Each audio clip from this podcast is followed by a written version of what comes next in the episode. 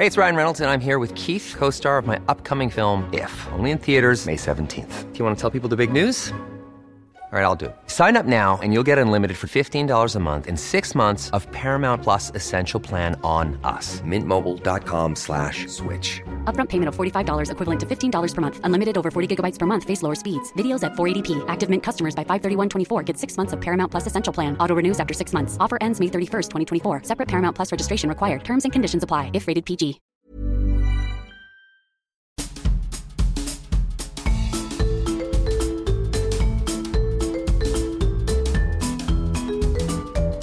Vous écoutez le podcast de So Sweet Planet. Je suis Anne Greff et je vous propose des rencontres autour des thèmes des droits humains, de la culture et de l'environnement. Dans ce nouvel épisode de So Sweet Planet, je reçois Fabienne Chauvière, journaliste, spécialiste de l'agroalimentaire, du spatial et de l'énergie, qui anime depuis 2011 l'émission Les Saventuriers sur France Inter. Mais en fait, vous avez beaucoup d'autres cordes à votre arc. hein. J'ai vu que vous aviez une longue carrière d'animatrice et de productrice. Donc Fabienne Chauvière, dont le réjouissant livre L'intelligence du vivant, 10 scientifiques racontent, vient de sortir chez Flammarion. Bonjour Fabienne. Bonjour Anne. Vous écrivez sur la première page de la préface que les dernières découvertes scientifiques nous ont ouvert les portes d'un monde inédit et que, je cite, nous assistons, nous humains, à des comportements étranges, troublants, qui nous amènent à reconsidérer le concept d'intelligence. C'est pour faire le point, je continue de vous citer, sur cette question majeure que j'ai voulu inviter dix spécialistes, d'abord à l'antenne de France Inter à l'été 2020, puis dans les pages de ce livre. L'été 2020, nous étions donc déjà dans la pandémie de la Covid-19 entre deux confinements. Est-ce qu'il y avait une intention que cela entre en résonance avec ce que l'on était, ce que l'on est, puisqu'on y est toujours en train de vivre, ou pas du tout? Un rapport avec euh, la pandémie? Oui, Pas avec- vraiment. en pas fait. vraiment. Non, c'était pas du tout corrélé. Et, euh, Parce qu'il y a eu tellement de tribunes sur le vivant, de- il y a eu tellement de gens qui se sont exprimés. Justement, moi j'aime bien sortir un petit peu des sentiers battus. Moi, j'ai trouvé euh, vraiment cette lecture réjouissante. Donc, ce concept d'intelligence, la plupart des scientifiques que vous avez interviewés en parlent avec une approche euh, différente. C'est ce que j'ai trouvé amusant. Certains trouvent que le mot convient bien, d'autres non, ou ils disent qu'il faudrait peut-être redéfinir ce que l'on met sous ce mot d'intelligence. Mais tous s'accordent à dire, et ils nous le prouvent, que l'être humain, qui s'est longtemps considéré comme le seul être vivant à être intelligent, qui se considérait comme le maître du monde, encore un peu d'ailleurs, que cet être humain ferait bien d'ouvrir un peu les yeux. Et vous écrivez, nous appartenons à ce merveilleux monde d'inventivité et de créativité, et nous commençons à peine, enfin, à prendre conscience de la richesse de notre environnement. En regardant avec des yeux neufs, on pourrait presque se sentir sur une autre planète. Avec ces yeux neufs, moi je me demandais, est-ce qu'on ne pourrait pas peut-être aussi sauver notre planète? Évidemment, c'est ce qu'il y a derrière. Je trouve qu'on ne regarde pas assez autour de nous, on ne s'intéresse pas assez au monde qui nous entoure. On est toujours sensibilisé quand de grands mammifères sont en voie de disparition. Quand un insecte disparaît, on n'en parle jamais, mais c'est aussi important. Donc, euh, regarder autour de nous, pour moi, c'est primordial. Et c'est vrai, je vous écoutais euh, dire ce que j'ai écrit il y a quelques mois déjà. Ça me fait du bien euh, d'entendre ça parce que c'est vraiment ça. Je trouve que si on regarde bien euh, autour de soi, on peut se dire que on n'est pas dans le- on est dans un autre monde, on est presque sur une autre planète. Quand on s'intéresse aux champignons, par exemple, au monde souterrain des champignons, ce qui se passe sous nos pieds est absolument incroyable, insoupçonnable. Il suffit juste de s'y intéresser. Ah oui, alors franchement, c'est les scientifiques que vous avez interviewés ont un enthousiasme communicatif parce que c'est vrai que on se dit mais oui, il suffit d'ouvrir les yeux, enfin être un petit peu guidé aussi parce que tout ce qu'ils nous apprennent sur les champignons, c'est vrai que pour prendre cet exemple, mais en fait dans chacun des chapitres, on peut les appeler comme ça des chapitres. On peut appeler ça comme ça, oui. Il y a à chaque fois un nouvel effet de, de surprise. Mais est-ce que je peux savoir comment vous, vous vous êtes intéressé, éveillé? Comment vous avez ouvert les yeux, en fait? Est-ce qu'il y a eu quelque chose dans votre enfance, votre adolescence, votre jeune âge adulte À quel moment y est ah bah, Je veux tout vous raconter. J'ai été élevée par une grand-mère formidable qui n'était pas de son époque. Elle aurait été euh, vivante aujourd'hui, elle aurait correspondu vraiment à... Euh, elle, je pense qu'elle aurait milité euh, elle aurait milité pour le climat, elle aurait milité pour la biodiversité. Elle, euh, c'est une femme qui faisait du yoga dans les années 20, euh, qui mangeait bio dans les années 60. Moi, j'ai été élevée en ne mangeant que des produits bio. On mangeait très très peu de viande. Elle était vraiment dans ce qui est l'air du temps aujourd'hui. Très avant-gardiste. Très avant-gardiste et puis très très concernée par la nature, le vivant, les animaux. On en parlait beaucoup. J'ai beaucoup marché avec elle. Alors quand on a 5-6 ans et que sa grand-mère vous emmène marcher dans la campagne, c'est assez barbant.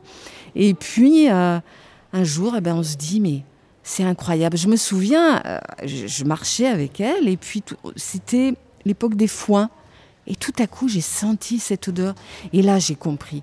J'ai compris que le monde qui nous entourait pouvait nous apporter énormément. Mais ma grand-mère, elle pouvait s'arrêter devant un arbre et euh, s'émerveiller devant l'arbre. Un jour, on est rentré dans une église et je lui dis Regarde comme c'est beau. Elle me dit Beau, tu trouves ça beau Il y a bien plus beau dehors. Et en fait, ce qui l'intéressait, c'était ça.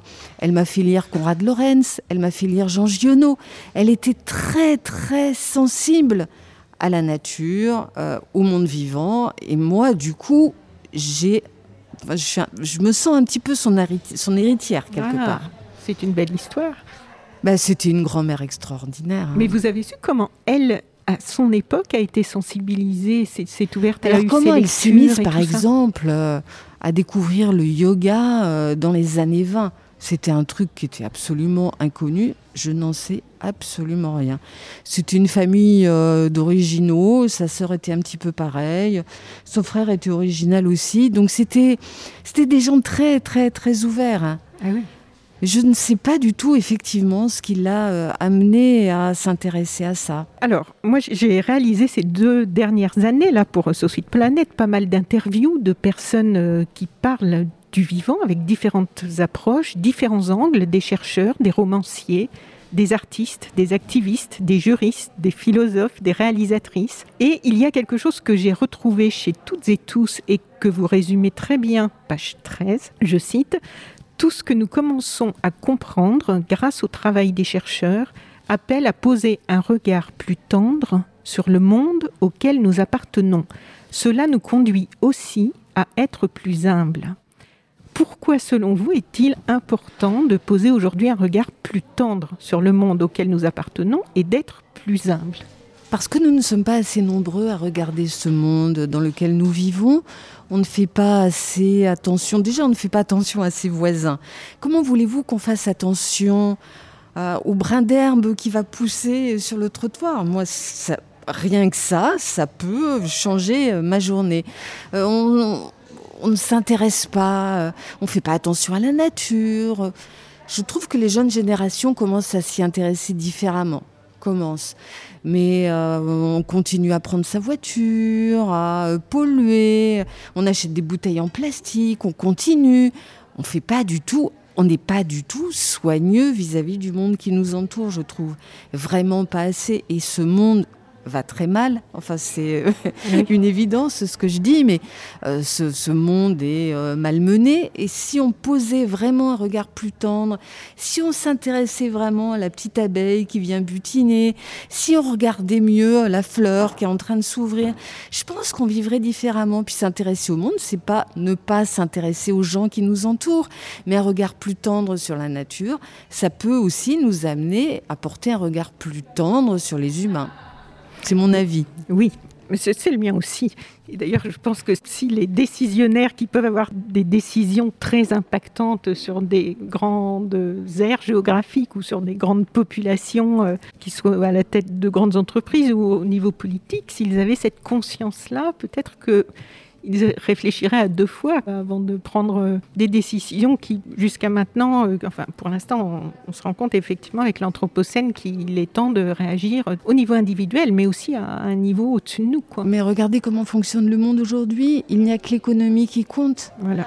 C'est pas, c'est pas comme ça qu'on va changer le monde. C'est pas comme ça. On voit bien qu'on arrive vers la fin de quelque chose. On ne sait pas quoi. C'est pas mm. la fin du monde, mais on arrive vers une société inconnue. D'ailleurs, regardez-nous toutes les deux, on porte un masque. Euh, bientôt, on va avoir un pass sanitaire. On a rempli des papiers pour euh, sortir le soir. C'est un autre monde dans lequel on commence à mettre un orteil.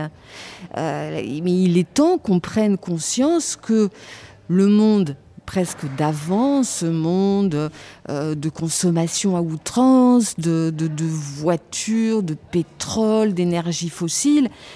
C'est un monde qui est en train de se terminer on n'a pas, moi j'ai pas du tout envie euh, de revenir, comme disent certains, à euh, la lampe à pétrole ou euh, à la bougie oui, ou à la grotte. Mais absolument pas du tout. Je pense qu'il y a des façons de vivre confortables, agréables, qui peuvent exister, mais pas comme aujourd'hui. Quand on voit les embouteillages, quand on voit les gens hargneux, quand on voit... on se dit qu'il y a un truc quand même qui va pas. Il y a quelque chose qui va pas. On a envie d'autre chose, mais ça bouge pas vraiment. Hum. Alors on a été confinés, on est déconfinés, puis on voit que les gens reprennent toutes leurs habitudes comme avant. Mais quand est-ce qu'on va arriver à changer de point de vue et à se dire, ben non, tiens, si je faisais juste un petit pas de côté pour essayer autre chose, pour euh, je sais pas, partir moins en vacances, partir moins souvent, mais mieux, euh, euh, arrêter de vider les magasins, de la consommation outrance, moi ça me rend folle. Oui, Même consommer aussi dans notre assiette différemment. Mais bien sûr, c'est évident, ça c'est vraiment un tout. C'est pour ça que je dis poser un regard différent sur la nature, sur le monde qui nous entoure. Quand je vais au marché, que je vois euh, euh, des fraises euh, au mois de janvier, des cerises en février, je trouve ça délirant. On a, c'est pas un besoin, c'est pas et alors, c'est justement ce que je trouve intéressant avec votre livre, c'est qu'il y, a plusieurs euh, façons pour essayer euh, de, mobiliser plus largement et que les gens prennent conscience et qu'on arrive à des changements euh, plus profonds. il y a évidemment d'analyser, de, témoigner. Alors ça, ça peut être un peu déprimant, mais il faut, comme j'avais eu François Gémen pour l'Atlas de l'Anthropocène, où là, quand on passe en revue tous les domaines dans lesquels on peut mesurer l'impact des activités humaines, impact négatif, qui ont des dégâts euh, maintenant qui sont souvent irrémédiables, tout ça. Bon, alors cet aspect-là, il est nécessaire. Donc moi, je, tends le micro aussi à des personnes qui en parlent. Et puis, euh, il y a un aspect que je trouve euh, un autre angle qui est réjouissant, qui est pour justement prendre conscience, et bien prendre conscience du vivant, de, à quel point c'est merveilleux. Et de se dire qu'il n'est surtout pas trop tard. Oui. Moi, je déteste les gens qui disent c'était mieux avant. Non, c'était pas mieux avant, c'était différent. Aujourd'hui, on est face à quand même euh, plusieurs crises euh, économiques, climatiques, la crise de la biodiversité, euh, des inégalités qui commencent à croître, etc. Donc on est vraiment face à quelque chose d'important, mais il n'est pas trop tard pour agir. On peut tous faire quelque chose à son niveau. Alors pour en avoir envie, eh bien, euh, je trouve que justement ce livre peut aider. Et je ne sais pas si les dix scientifiques que vous nous présentez sont aussi sympathiques et passionnants dans la vie que dans votre livre, mais vous nous donnez vraiment envie de les connaître et d'en savoir plus sur eux.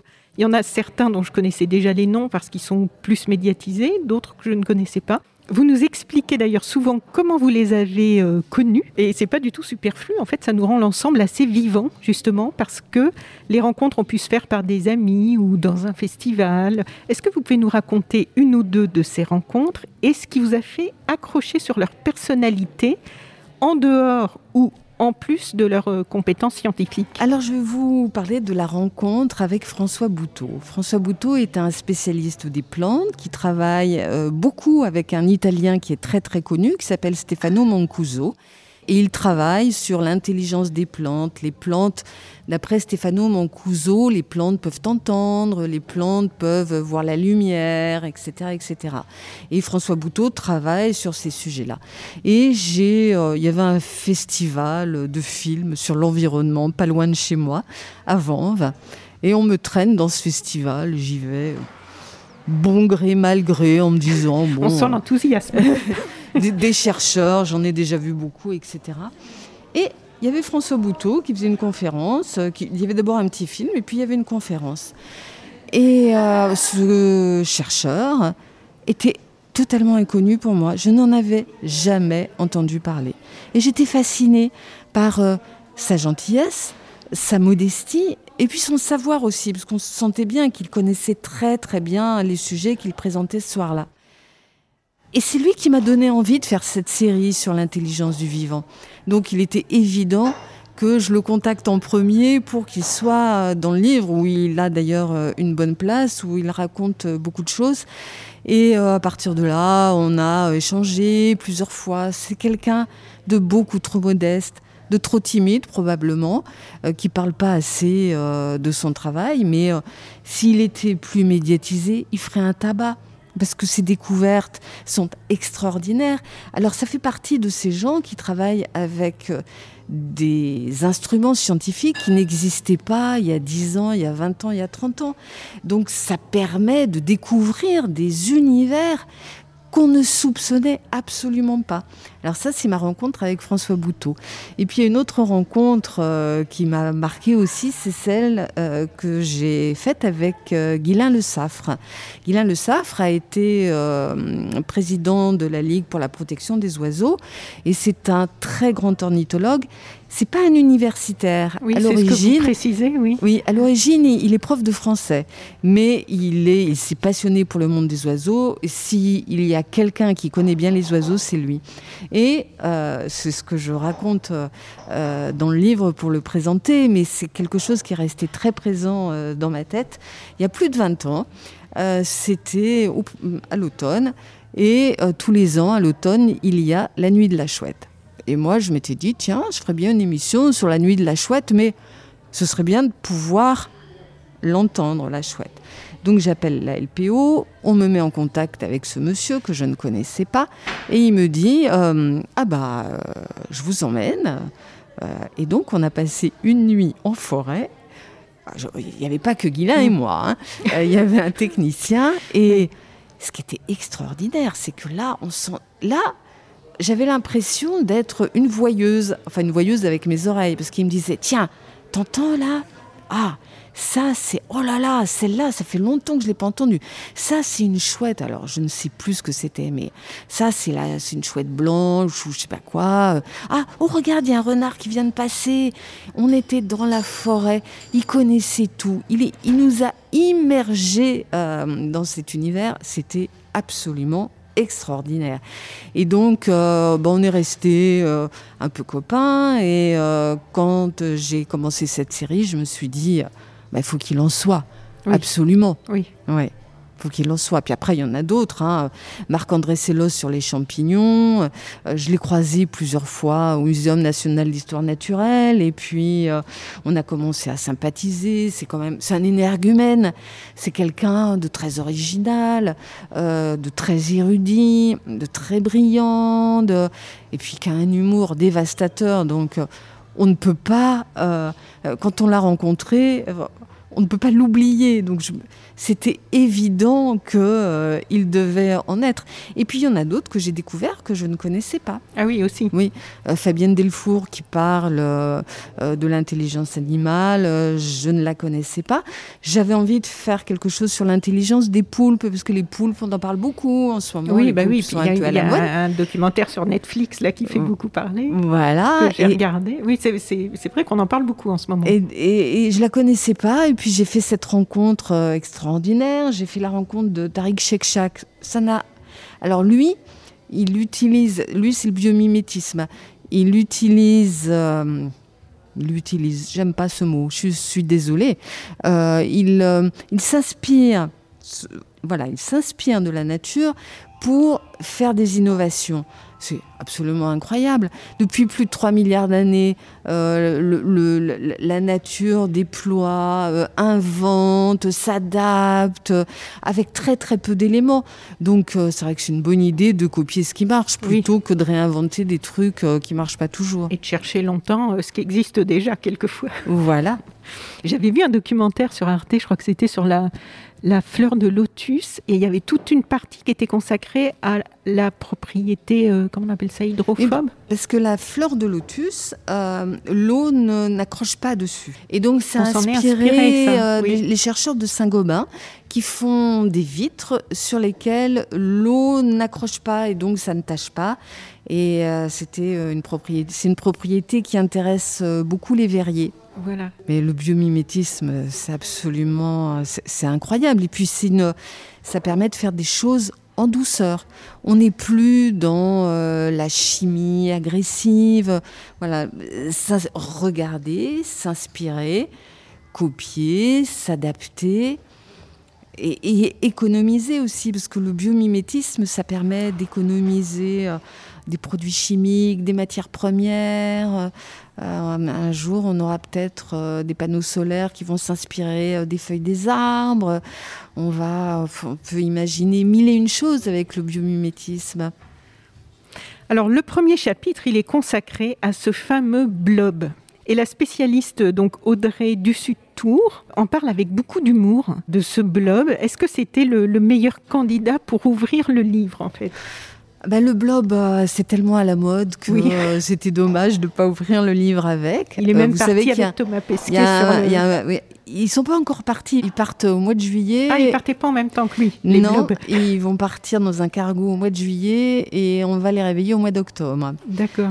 donc le blob, pour résumer, c'est pas un champignon, c'est pas une plante, c'est un organisme unicellulaire unicellulaire, mmh.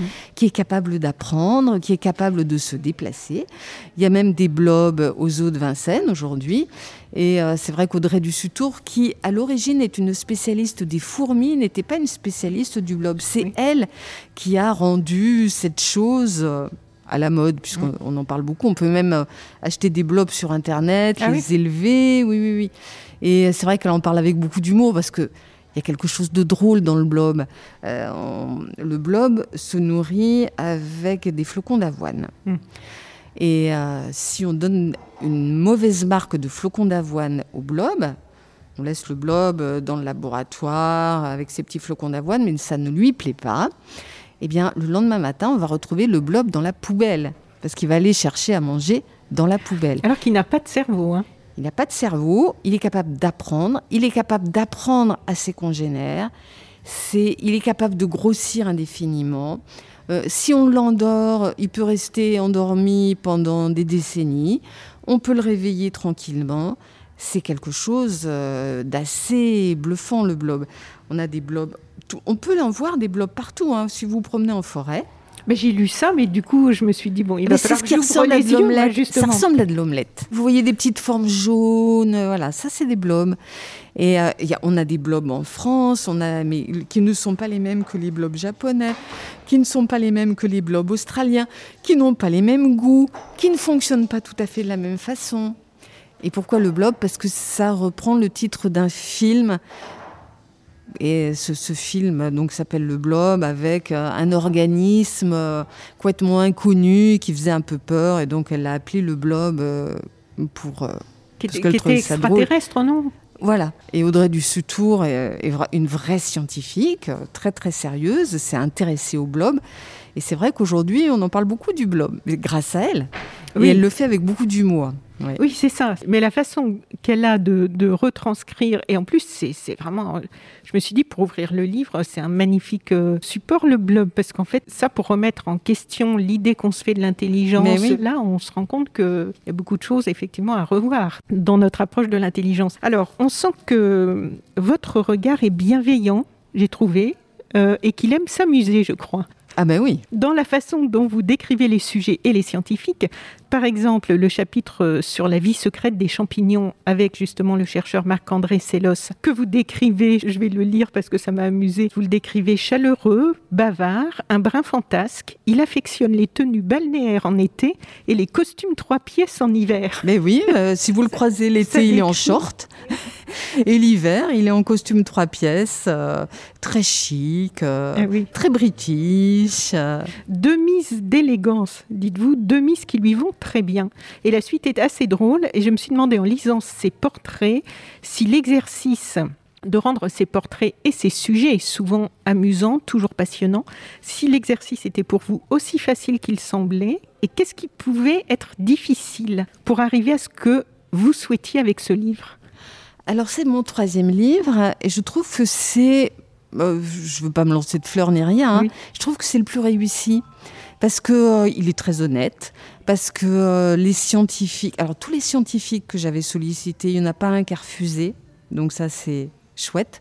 Et euh, des rencontres euh, superbes et tout. C'est vrai que moi, j'aime bien m'amuser, je veux pas, c'est peut-être pas le terme approprié, mais j'aime bien quand il y a de l'humour. Je ne me prends pas au sérieux, donc euh, j'aime bien quand les choses sont présentées de façon pas trop sérieuse, ce qui n'empêche pas qu'on puisse dire des choses très sérieuse, vérifiée. Tous les scientifiques euh, qui sont dans le livre ont relu leurs chapitres, corrigé, donc euh, il n'y a pas d'erreur dans le livre. Euh, pour moi, c'était important. Mais de les présenter sous un petit côté un peu rigolard. Moi, je, je, trouvais ça bien parce que ça leur va bien. Hein. Ils sont, je les ai pas tous présentés de façon très drôle. Hein. Prenez Jacques Tassin. Jacques Tassin, je ne l'ai pas présenté avec humour parce que, mais avec tendresse, parce qu'il a une sensibilité absolument incroyable vis-à-vis euh, des arbres. Et euh, il se pose des questions comme euh, si j'étais à la place d'un arbre. Il faut quand même oser faire ça. à quoi pense un arbre? Il faut oser poser ce genre de questions. Alors, il, n'est pas drôle, mais je l'ai présenté tel que tel que je l'ai senti. Et ce qui est très amusant, c'est que la plupart des des co-auteurs, je ne sais pas si on peut appeler euh, ça comme ça, euh, quand ils ont vu le livre, ils m'ont tous remercié pour euh, la façon que j'ai eue de les présenter. Ils ont, ils ont bien aimé, ils ont, ils ont trouvé que c'était juste. Oui.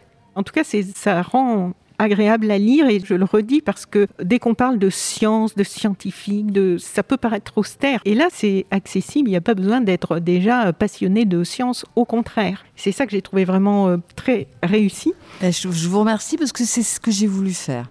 Mais la science est austère quand elle est mal présentée, en fait. la, la, science peut vraiment être passionnante. Et je pense que je trouve que le public français est de plus en plus gourmand de science.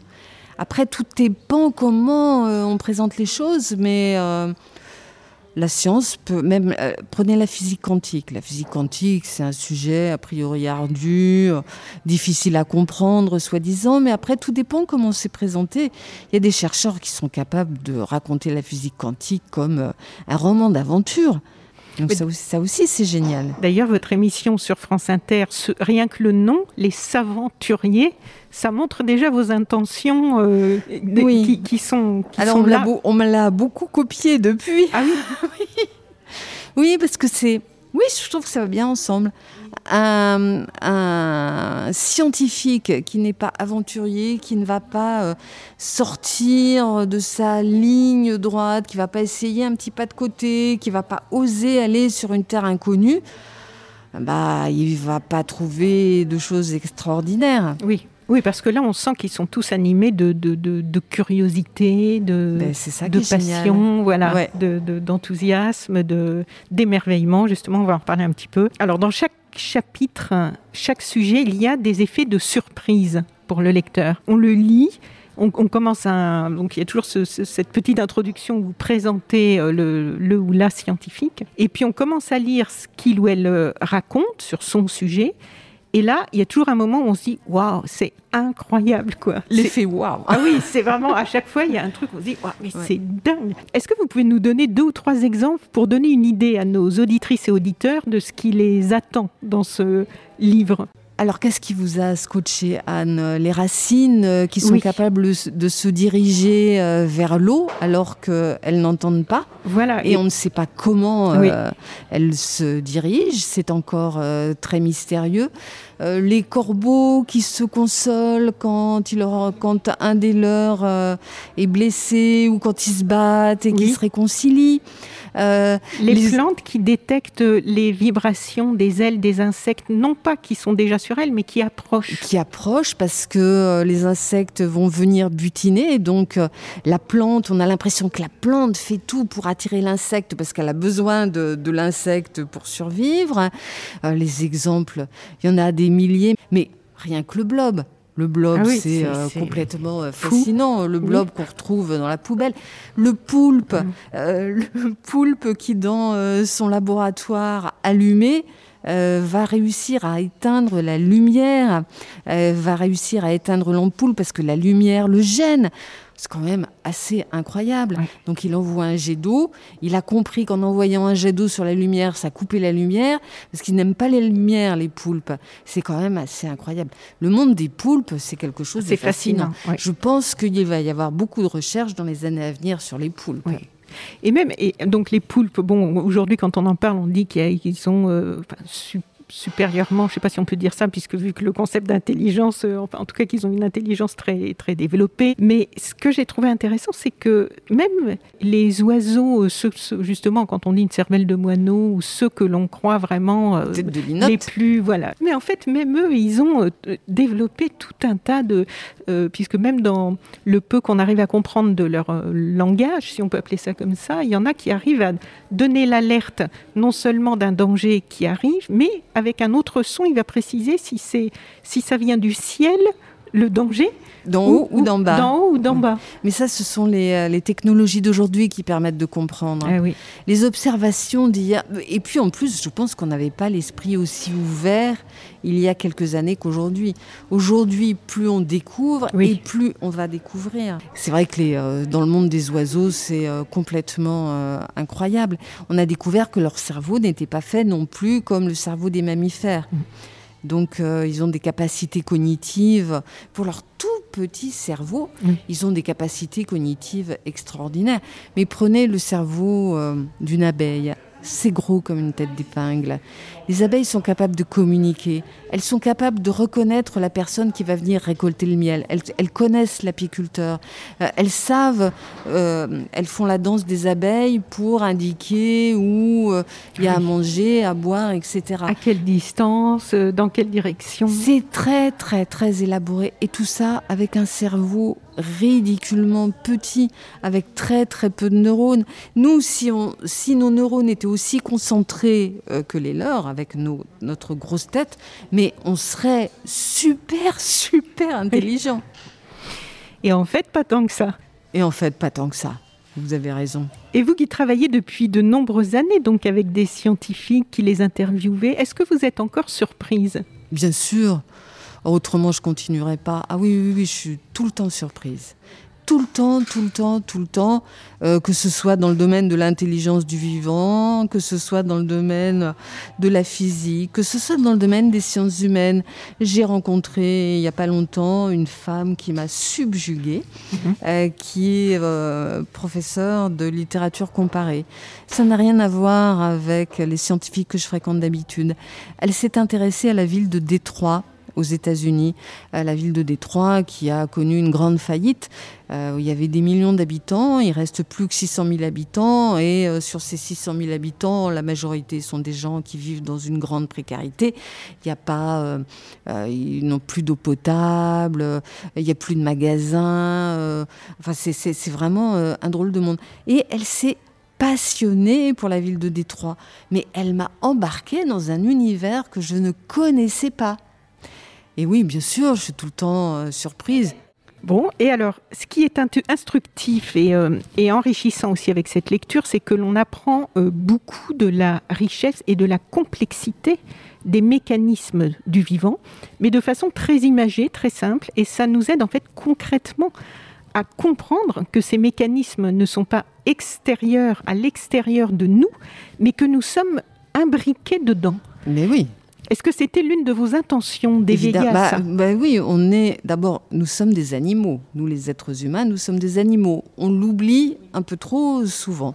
Euh, si on avait conscience de ça, je pense que, euh, alors je ne sais pas si on mangerait moins de viande, mais euh, il y a des choses qu'on ne laisserait pas faire dans le monde animal. Ça aussi, je trouve ça, je trouve qu'on est on, a trop de distance vis-à-vis de ça. Si, si euh, le monde qui nous entoure euh, s'appauvrit, euh, s'il y a moins de végétaux, moins d'animaux, moins d'insectes, mais c'est ce qui s'appelle la biodiversité.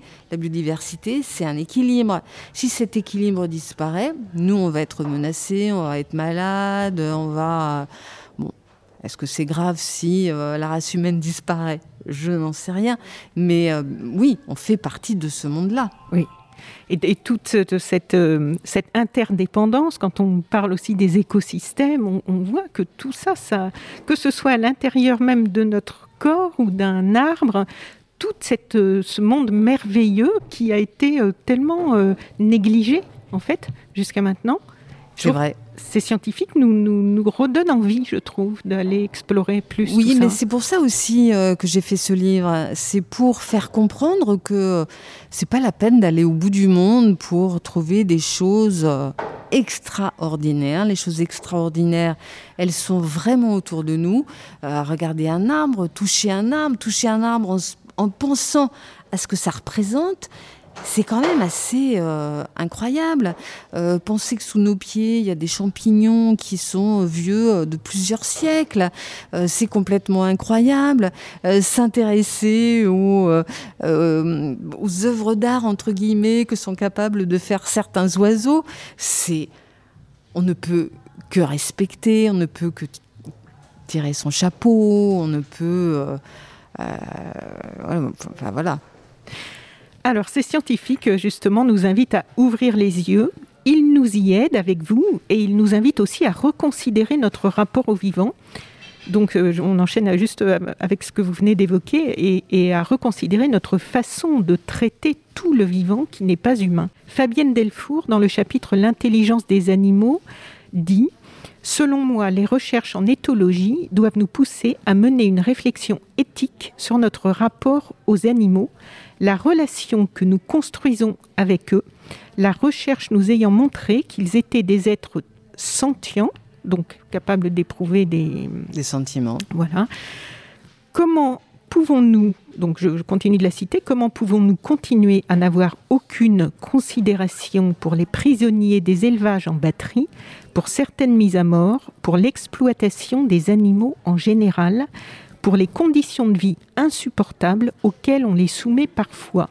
Et Loïc Bollage, professeur en écologie, dit à peu près la même chose, lui, dans le chapitre sur les intelligences animales, page 215 on a souvent vu la science euh, comme quelque chose de froid, d'abstrait, et de plus en plus, euh, je trouve que ce sont les scientifiques, en fait, aujourd'hui, qui alertent sur notre déconnexion du vivant, du sensible, sur notre indifférence, sur l'impact de nos actions sur la planète. Euh, est-ce qu'on peut dire qu'il y a une évolution? Sans conteste, oui. oui. Ah oui, bien sûr, il y a une évolution chez les scientifiques aussi. J'adore travailler avec les archives. Et euh, dans les archives des années 60, on sent bien que, euh, par exemple, l'expérimentation sur les animaux, c'était pas un sujet. Oui. On ne posait pas la question, c'était normal, on, on, pensait même pas faire souffrir, etc. Aujourd'hui, il y a une vraie réflexion. C'est vrai que Fabienne Delfour parle de réflexion éthique, et c'est vrai qu'elle euh, existe vraiment. Et tous les gens qui s'intéressent euh, aux vivants, au sens large, sont très sensibles au, monde animal et euh, à la souffrance animale.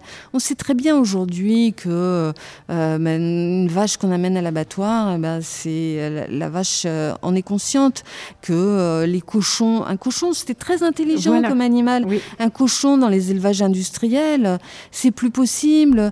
même les poules dans ces élevages en batterie, c'est plus possible. On n'a pas le droit de faire ça. Au nom de quoi? Au nom de quoi Dans le chapitre L'intelligence insoupçonnée des oiseaux, avec l'ornithologue Guilhem Le Saffre, dont vous parliez au début, on découvre des comportements d'oiseaux qui viennent aussi remettre en question les préjugés donc que l'on peut avoir sur eux. Et il y a une anecdote dont on n'a pas parlé tout à l'heure, moi qui m'a beaucoup amusée, c'est l'histoire de cette corneille qui cache sa nourriture, qui se sait observer ah oui, la corneille qui sait qu'elle est observée, qui cache, elle cache sa nourriture. Elle sait très bien que euh, quelqu'un est en train de la, enfin quelqu'un, un congénère est en train de la voir euh, cacher sa nourriture. Et lorsque le congénère euh, est parti et n'a plus la possibilité de la voir, elle reprend sa nourriture et elle va mettre sa nourriture dans un autre endroit. Mais les corneilles sont aussi capables de savoir combien de temps la nourriture euh, a été cachée et si la nourriture est encore fraîche et bonne à la consommation. Pas de date de péremption. C'est quand même assez incroyable. C'est ça qui est fascinant. Sans la... enfin, elle le sait sans, euh, comment dire, sans... sans... venir sentir. Oui, voilà, c'est ça. oui, oui, oui, soyons directs. Oui, oui, oui. Non, mais c'est quand même assez. Ça lui reste en Moi, c'est ce que je trouve fascinant. et des histoires comme ça, mais il y en a des, des centaines, des milliers. On pourrait faire dix tomes de l'intelligence du vivant avec des anecdotes, avec des exemples. Est-ce qu'on va encore en découvrir? On va encore en découvrir. Et alors, il est aussi question dans ce livre donc de l'intelligence des poulpes, du biobimétisme, des microbes, de l'intelligence animale, du monde sensible des plantes.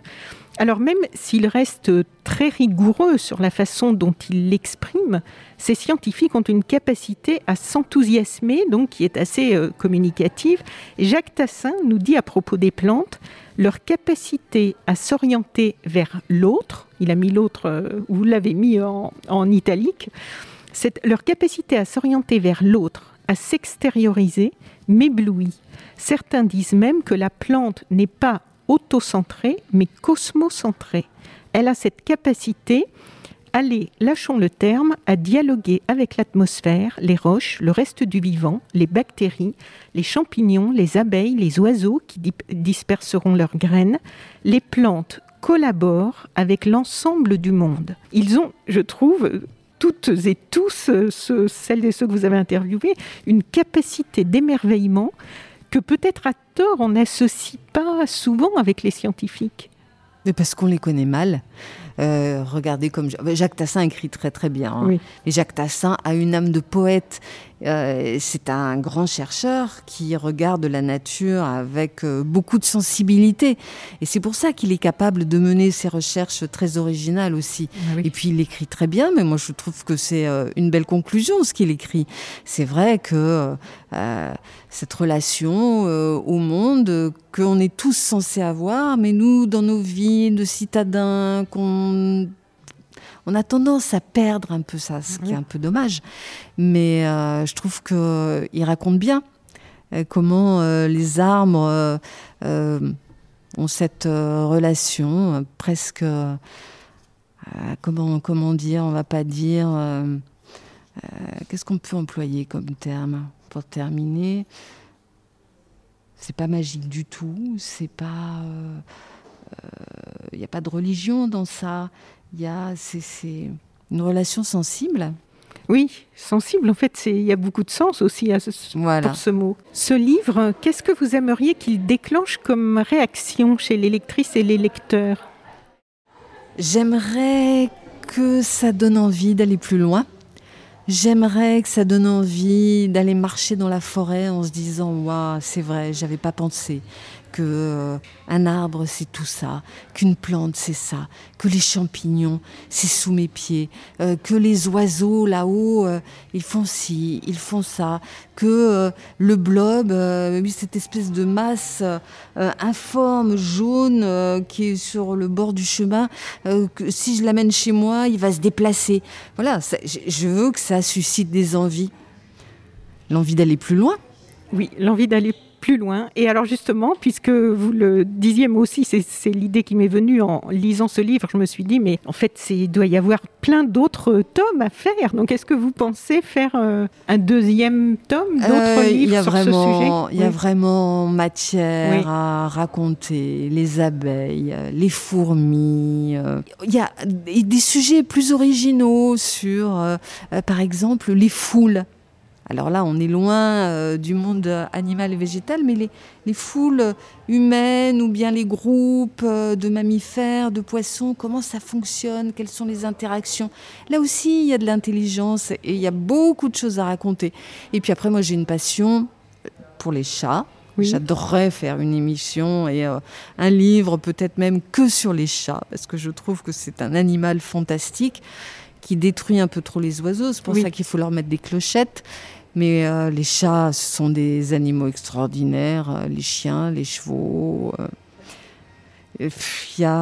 on peut ne pas s'arrêter. On peut ne pas s'arrêter.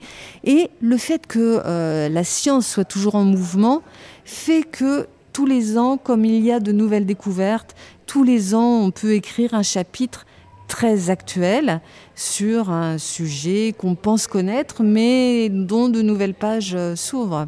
Voilà, eh bien c'est sur ces idées d'ouverture euh, qu'aujourd'hui nous allons euh, terminer. Et en tout cas, je vous remercie euh, beaucoup d'avoir pris le temps de nous communiquer avec la voix, cette fois-ci en plus de l'écrit, toute la passion qu'il y a dans ce livre, L'intelligence du vivant, dix scientifiques racontent, qui est sorti récemment chez Flammarion. Merci beaucoup Anne, et puis bravo pour ce que vous faites, parce que c'est assez admirable, je trouve, de sensibiliser les gens à toutes ces questions. C'est important. Et j'attends les retours euh, des auditeurs. Très bien. Eh ben, on va les inviter à envoyer euh, des retours. Hein. Voilà. Ils peuvent les envoyer euh, soit peut-être directement à vous, j'imagine, sur le site de France Inter, peut-être? Absolument. Voilà, ou par SoSuite Planète, sur le site de SoSuite Planète, nous transmettrons aussi. Et si vous écoutez cette interview sur une application de podcast, vous pouvez aller dans le descriptif du podcast nous mettrons tous les liens pour euh, envoyer un petit mot ou pour directement acheter euh, le livre sur le site de Librairies Indépendantes. Voilà, on vous souhaite maintenant une, belle lecture à toutes et à tous avec euh, toute la passion et tout l'enthousiasme en tout cas que moi j'ai eu à lire, à me plonger dans ce livre. Merci Anna. Merci.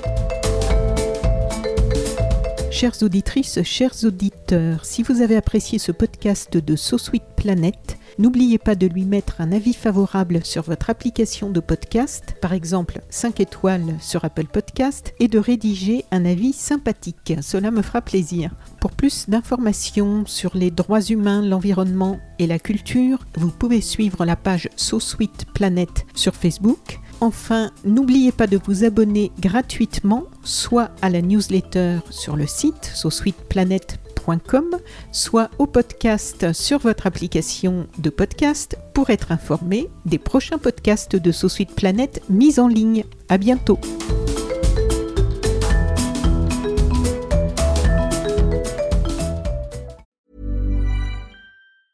Hi, I'm Daniel, founder of Pretty Litter. Did you know cats tend to hide symptoms of sickness and pain? I learned this the hard way after losing my cat, Gingy. So I created Pretty Litter, a health monitoring litter that helps detect early signs of illness by changing colors, saving you money and potentially your cat's life. Pretty Litter is veterinarian developed, and it's the easiest way to keep tabs on your fur baby's health right at home. Go to prettylitter.com and use code ACAST for 20% off your first order and a free cat toy. Terms and conditions apply. See site for details.